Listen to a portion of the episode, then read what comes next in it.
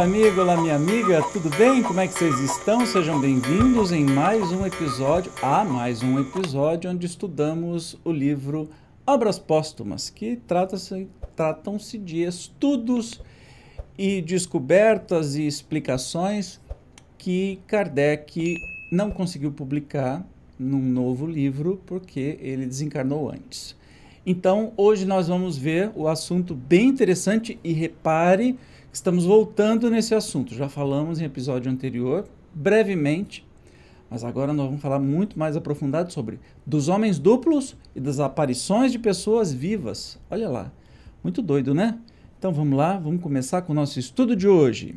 É fato hoje comprovado e perfeitamente explicado que o espírito, isolando-se de um corpo vivo, pode, com auxílio do seu envoltório fluido perispirítico, aparecer em lugar diferente do em que está o corpo material até o presente, porém, a teoria, de acordo com a experiência, parece demonstrar que essa separação somente durante o sono se dá, ou, pelo menos, durante a inatividade dos sentidos corpóreos. Se são exatos, os fatos seguintes provam que ela igualmente se produz no estado de vigília. Extraímos-las da obra alemã Os Fenômenos Místicos de Vida Humana, por Maximiliano Perti, professor da Universidade de Berne, publicada em 1861.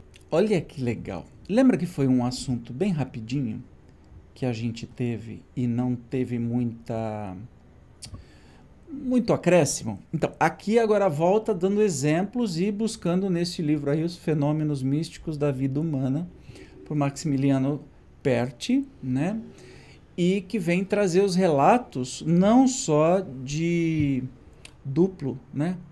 De pessoas que tenha que estão em dois lugares ao mesmo tempo, e a gente já explicou como é que isso se dá, ou seja, o perispírito estando desligado do corpo, por uma ação do sono, ou muitas vezes acordado, se materializa em outro lugar, como a materialização de um espírito de pessoas desencarnadas. Então, vamos começar a conhecer os casos, é por isso que está bacana demais. Vamos lá. Um camponês proprietário foi visto, pelo seu cocheiro, na cava Larissa, com o olhar dirigido para os animais, no momento mesmo em que estava a comungar na igreja. Narrando o fato, mais tarde, ao seu pastor, perguntou-lhe este em que pensava ele no momento da comunhão para dizer a verdade. Respondeu o camponês: Pensava nos meus animais, aí está explicada a sua aparição, replicou o eclesiástico. Estava com a verdade o pastor, porquanto, sendo o pensamento atributo essencial do espírito, tem este que se achar onde se ache o seu pensamento. A questão é saber se, no estado de vigília, pode o desprendimento do perispírito ser suficientemente grande para produzir uma aparição, o que implicaria um como desdobramento do espírito, uma de cujas partes animaria o corpo fluídico e a outro corpo material. Você entendeu antes que a gente continue a leitura aqui? Então, uma pessoa, um camponês proprietário, estava na igreja comungando. E nessa hora ele estava pensando nos seus animais. Você está fazendo o que da igreja, né, meu filho? É, então. E aí, um funcionário dele, né, uh, viu ele, ele apareceu olhando para os animais. Então, nós temos aí duas coisas essenciais. Primeiro, o funcionário tem que ser médium de efeito físico, para que o espírito se materialize, ou ele estava vendo o espírito da pessoa. Não sei se isso vai ficar claro, mas vamos continuar. Nada terá isto de impossível se considerarmos que, quando o pensamento se concentra num ponto distante, o corpo apenas atua maquinalmente por efeito de uma espécie de impulsão mecânica, que se verifica sobretudo com as pessoas distraídas. A vida espiritual acompanha o espírito, é, pois, provável que o homem de quem se trata haja tido, naquele momento, uma distração forte e que seus animais o preocupavam mais do que a comunhão.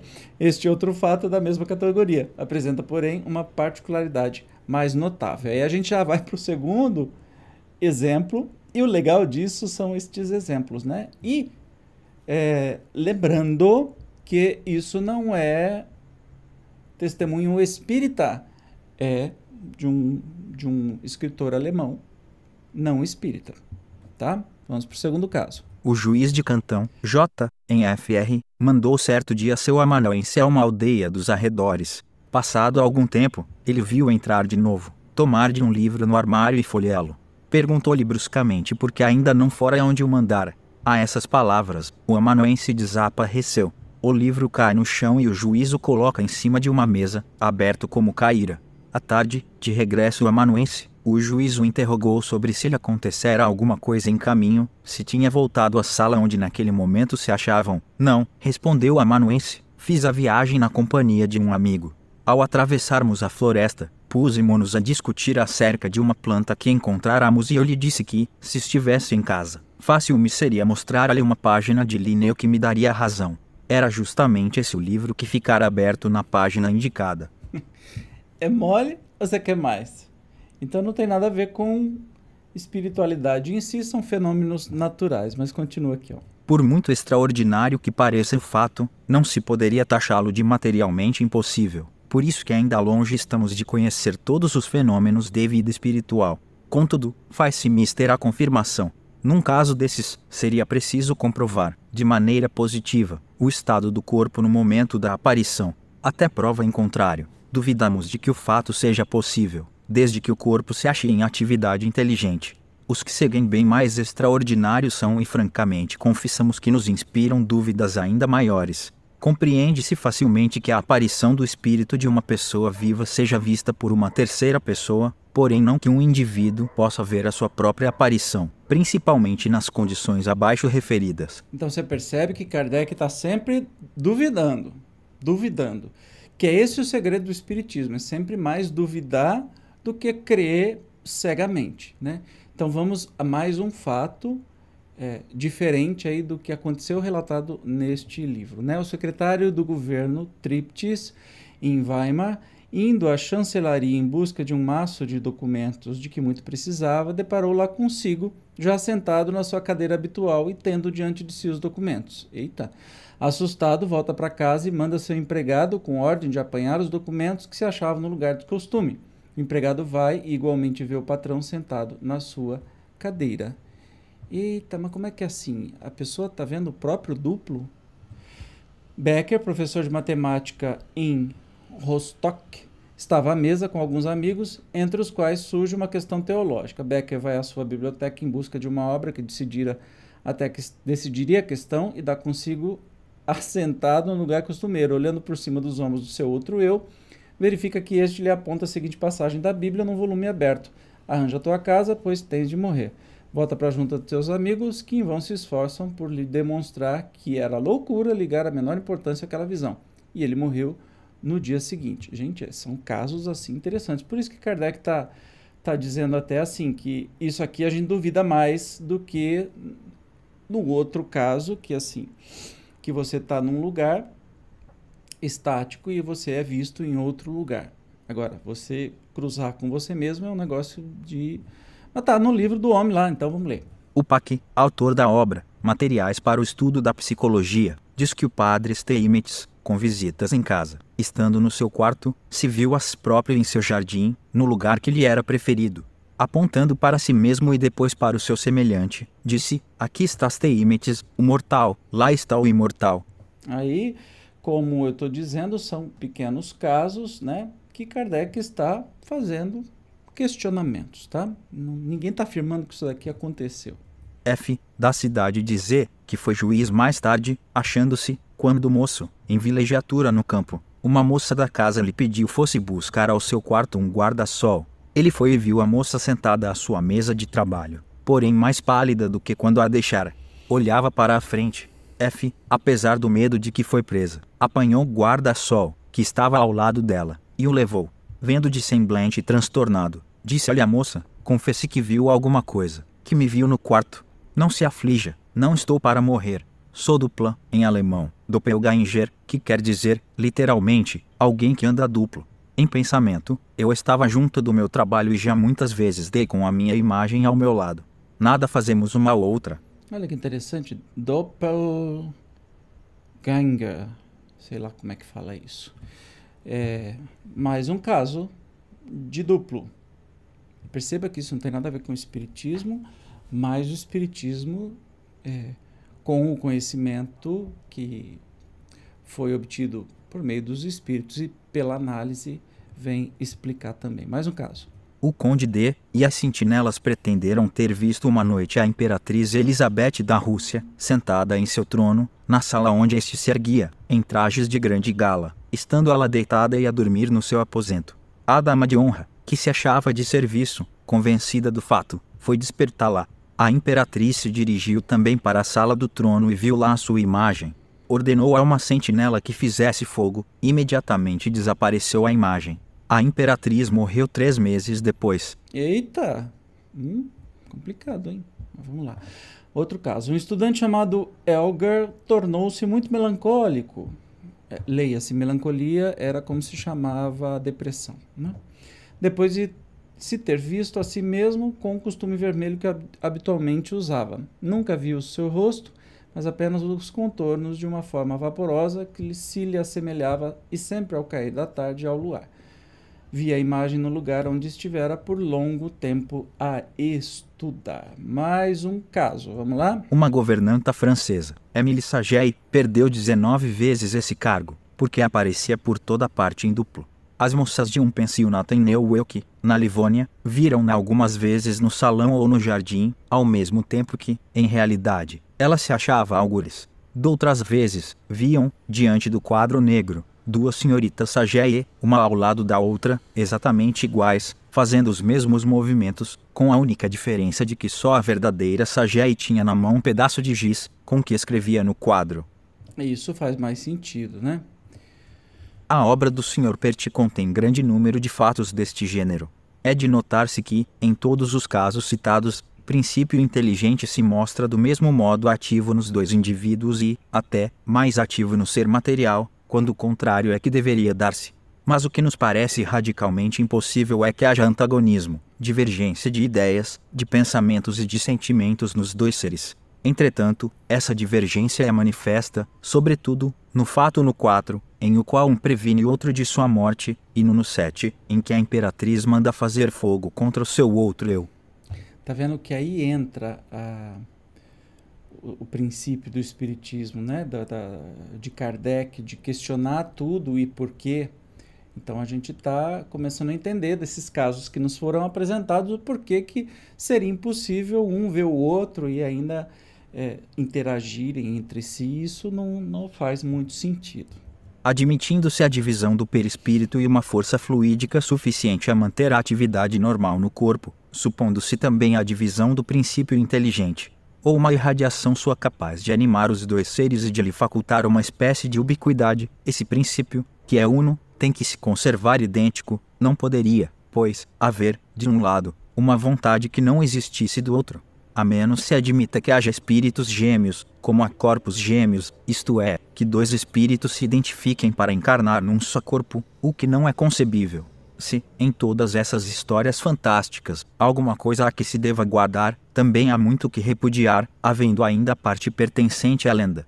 Longe de nos induzir a aceitá-la cegamente, o Espiritismo nos ajuda a separar o verdadeiro do falso, possível do impossível, mediante leis que nos revela, concernentes à constituição e ao papel do elemento espiritual. Não nos apressemos, todavia, em rejeitar a priori tudo o que não compreendemos, porque muito distante estamos de conhecer todas as leis e porque a natureza ainda nos não patenteou todos os seus segredos. O mundo invisível é um campo ainda novo de observações e seríamos presunçosos se pretendêssemos haver sondado todas as suas profundezas quando incessantemente novas maravilhas se ostentam aos nossos olhos. Entretanto, a fatos cuja impossibilidade material a lógica e as leis conhecidas demonstraram. Tal, por exemplo, que vem relatado na Revista Espírita de fevereiro de 1859, sob a epígrafe Meu Amigo Hermann. Trata-se de um jovem alemão da alta roda, delicado, atencioso, de bom caráter, que, todas as tardes ao pôr do sol, caía em estado de morte aparente, durante o qual seu espírito despertava nos Antípodas, na Austrália, em o corpo de um bandido que acabava sendo enforcado. Eita, coisa esquisita, né? O simples bom senso demonstra que, admitida como possível essa dualidade corpórea, o mesmo espírito não pode ser, alternativamente, um homem honesto, durante o dia, num corpo e, à noite, um bandido, no outro corpo. Quem diga que o espiritismo acredita em tais histórias prova que não o conhece, pois que, ao contrário, ele fornece os meios de evidenciar a absurdidade delas, mas, ao mesmo tempo que demonstra o erro de uma crença, prova que muitas vezes essa crença repousa num princípio verdadeiro, desfigurado ou exagerado pela superstição. Cumpre-se destaque fruto da casca que o envolve. Que contos ridículos se não engendraram sobre o raio, antes que se conhecesse a lei da eletricidade. Outro tanto se dano que concerne as relações do mundo visível com o mundo invisível tornando conhecida a lei que preside a essas relações, o Espiritismo as coloca no terreno da realidade. Esta realidade, porém, ainda é excessiva para os que não admitem nem almas, nem mundo invisível. Ao ver desses, é superstição tudo o que sai dos limites do mundo visível e tangível. Tal a razão por que achincalham o Espiritismo. Então, é... depois nós vamos, vamos ler a nota. O Espiritismo tenta explicar né, se propõe a explicar as coisas não como milagres, ou sejam, derrogações das leis divinas e naturais, mas como é, acontecimentos que, por uma razão ou outra, a gente ainda não consiga entender por completo. E olha que o Espiritismo fez isso em 1857, 1860. Imagine tanto tempo depois, quanta coisa não foi possível ser explicada né? Coisas que não se sabia, nem descoberta de, de, de seres, né? de bactérias, de vírus e de tanta coisa que foi descoberto muito tempo depois. Só que se confunde, se acha que o Espiritismo explica todas as fantasias também do homem. E não é verdade. É, tem muita coisa que a gente fica com o pé atrás, mas tem muita coisa que é lenda. Né? As pessoas que acham que morreu magicamente vai virar um ser que estará presente em todo o universo e vai conseguir fazer o que quiser, a hora que quiser, conversar com quem quiser, etc. e tal, isso não é mágica. Né? Isso não é espiritismo, isso é mágica, melhor falando.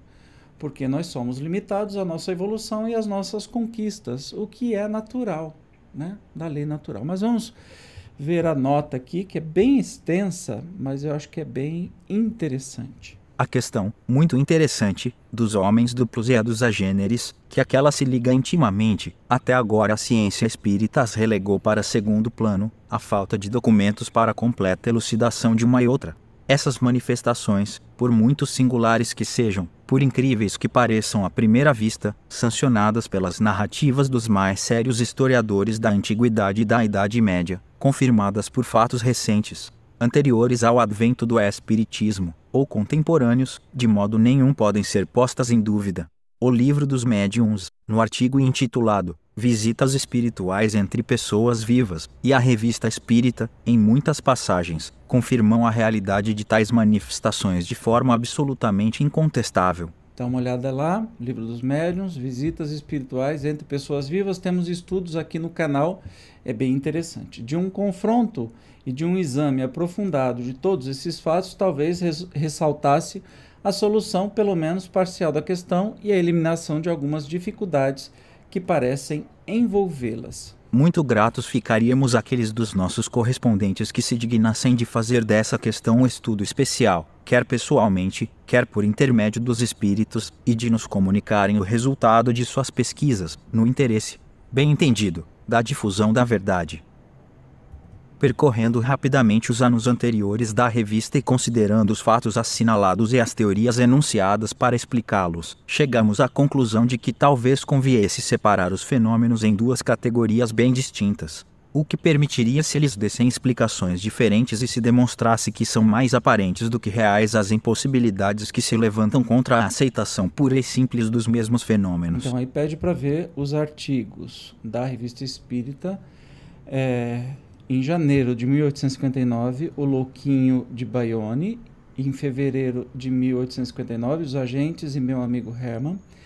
Em maio de 859, O Laço entre o Espírito e o Corpo. Em novembro de 59, A Alma Errante. Em janeiro de 60, O Espírito de um lado e o Corpo de outro. Março de 60, Estudo sobre o Espírito das Pessoas Vivas, o Dr. V. A Senhorita S.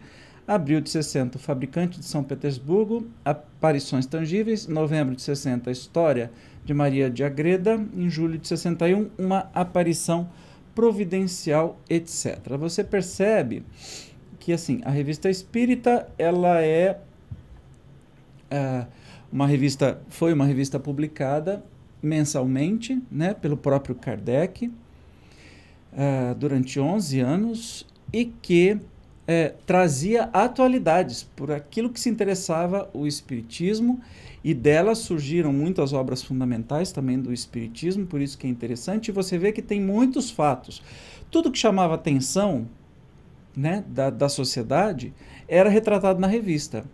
Mas não necessariamente confirmado, tinha muita coisa que era refutado na revista, assim como se faz na ciência. Se apresenta um fato e aí você vai colocar os seus argumentos, por que, você acha que sim, por que você acha que não, baseado em quê, e é assim que o Espiritismo funciona.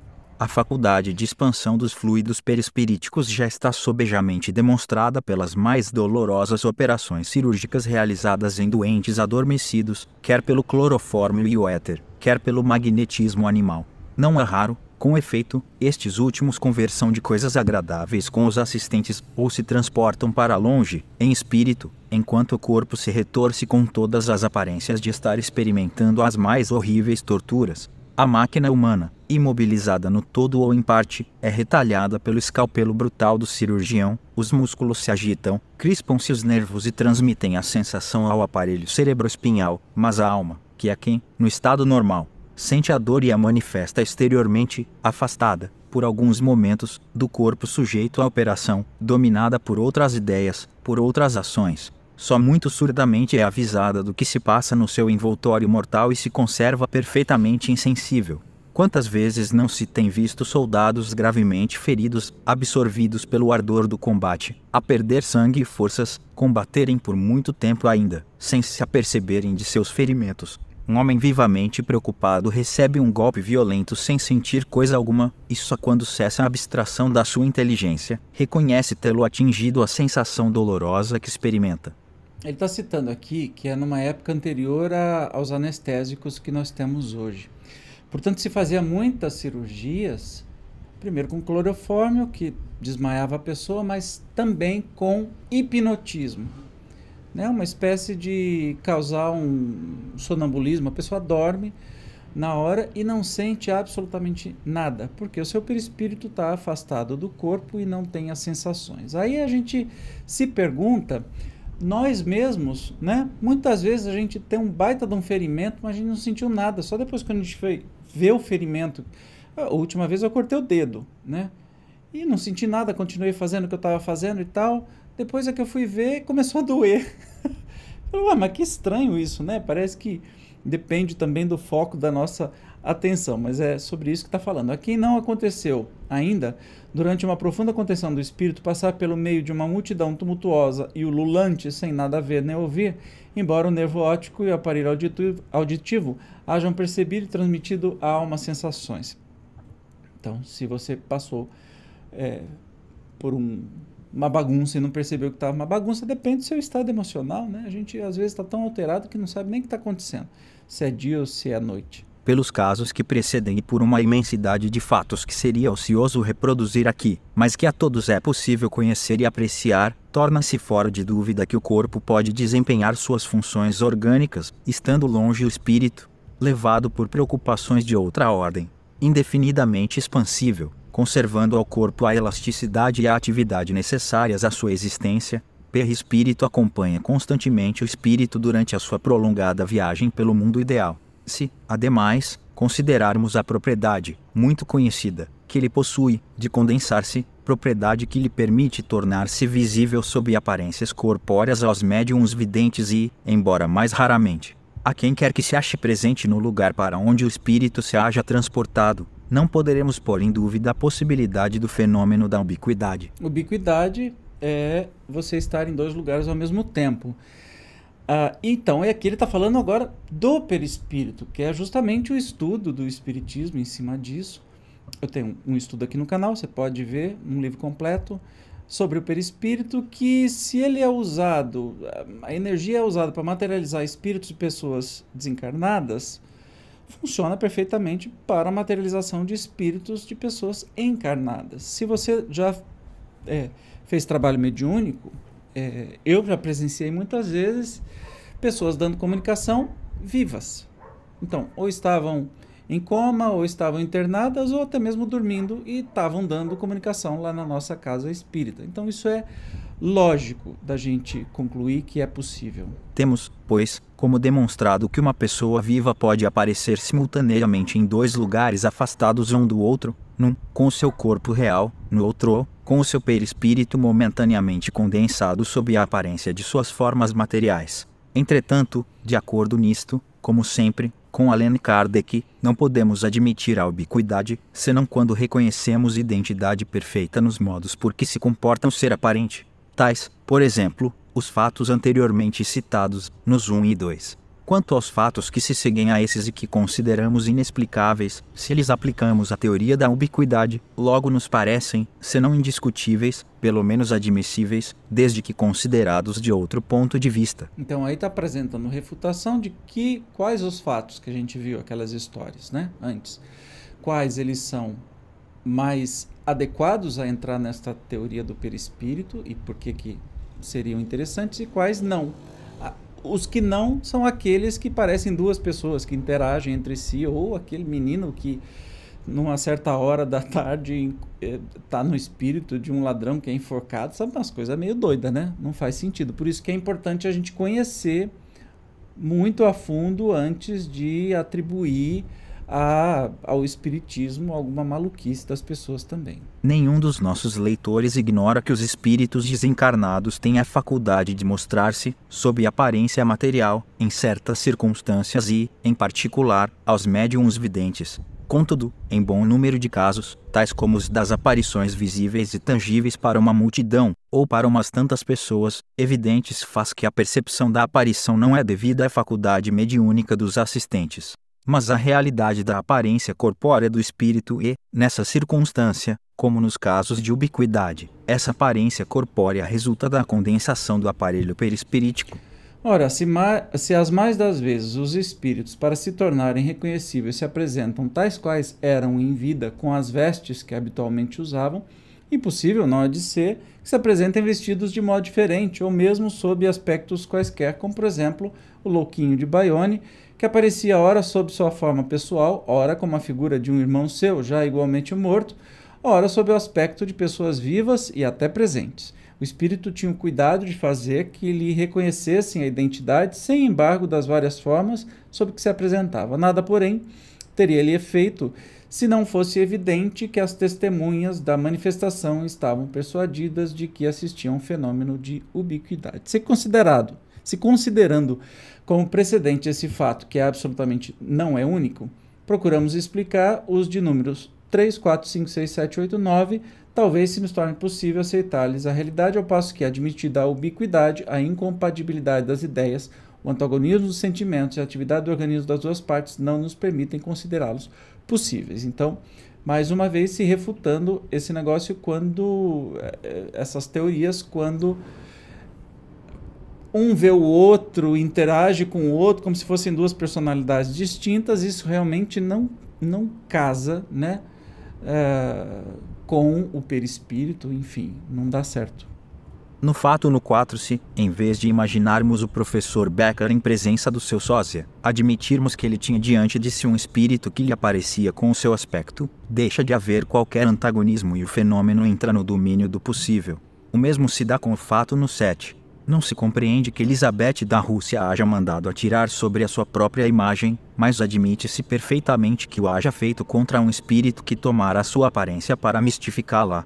Alguns espíritos tomam às vezes nomes de empréstimo e adotam o estilo e as formas de dizer de outro, para alcançarem a confiança dos médiums e conseguirem penetrar nos grupos que haveria de impossível que a um espírito orgulhoso aprovesse tomar a forma da imperatriz Elizabeth e sentar-se no seu trono, a fim de dar vã satisfação aos seus sonhos ambiciosos. O mesmo se pode dizer com relação a outros fatos. Esta explicação dá-mo-la apenas pelo que possa valer. Não passa, para nós, de uma suposição bastante plausível, não é a solução real do problema. Mas qual a acrescentamos, ela nos parece de natureza a esclarecer a questão, de atrair para estas luzes da discussão e da refutação. A esse título é que a submetemos aos nossos leitores possam as reflexões que provoque, as meditações a que abrem seja cooperar para a elucidação de um problema que apenas exploramos, deixando que outros mais dignos de o fazerem dissipem a obscuridade que ainda a envolvem. Entende? É, como é que é? O Espiritismo, e isso que é lindo, né? Mesmo nas obras póstumas, o que se, o que se tenta fazer é analisar os fatos, que vem, primeiro se descarta que é de gente. Nas palavras atuais, desculpe aí ser chulo, mas de gente idiota, de gente que gosta de fake news e fica inventando coisa. Então, é confiável? É. Checou? Checou. Tal pessoa, tal pessoa viu o fulano em dois lugares diferentes? Viram? Beleza. Aí se vai buscar uma explicação de acordo com os inúmeros casos que a doutrina espírita já trouxe e já se chegou a essa conclusão. E os outros casos, como no caso lá da rainha, né, que viu o seu espírito materializado no trono e manda tacar fogo, evidentemente não é o mesmo. Pode, pode ter sido um outro espírito que tomou a forma dela mesma. Pode, é possível. Não é que é. Entendeu? Que tudo isso é em cima de de teorias e, e do modo bem científico de, é, de, se fazer, assim, não afirmando a verdade final, a verdade absoluta. Aliás, você sabia? Uma coisa que você tem que sempre botar em mente, e eu também. Não existe nada absoluto, porque somos a, a, a Terra, a ciência, o ser humano, tudo o que temos hoje é relativo a hoje. Amanhã não, não existe uma verdade absoluta. Olha, esta é verdade absoluta e única. Amanhã pode vir outra coisa que vai jogar por terra essa verdade. Então, tudo é relativo ao tempo que estamos vivendo. Assim como a doutrina espírita, a gente tem que enxergar que ela era relativa ao tempo em que foi escrita. Né? Os espíritos não podiam ficar trazendo adivinhações, até mesmo que não iam ser nem, nem creditados com isso. Mas o muito interessante é a lógica que, que nos traz a doutrina como muito atual. Né? É, raríssimas coisas mudaram depois de lá, porque é uma doutrina filosófica e de ciência de observação que está sempre aberta ao novo. Né? Kardec tinha esse pensamento: olha, se uh, nós chegamos a uma conclusão na doutrina espírita e a ciência evoluir e apresentar outra, olha, é, deixa esta é, é, esta teoria ou este ensinamento e vá com a ciência, porque era positivista, era aberto, era aberto ao novo, progressista. Aí descobrimos planeta. Progressista é o contrário de conservador, né? Você conserva as ideias sempre. Ah, somos todos é, passageiros e não tem nenhum cobrador. Ah, essa piada é péssima. É, nós somos todos relativos ao tempo que vivemos, né? Hoje eu sou, como é que eu sempre me confundo isso? Hoje eu sou pior, melhor do que ontem pior do que amanhã. Assim espero, né? Então é com essa visão que a gente encerra o programa de hoje. Eu espero que vocês tenham gostado, mas muito legal, né? No próximo nós vamos falar sobre controvérsias sobre a ideia da existência de seres intermediários entre o homem e Deus. Então Kardec sempre trazendo aí as, as res, reflexões muito interessantes que não foram publicadas enquanto ele estava encarnado. Eu já te agradeço muito a presença até aqui e te espero no próximo encontro. Beijo, tchau!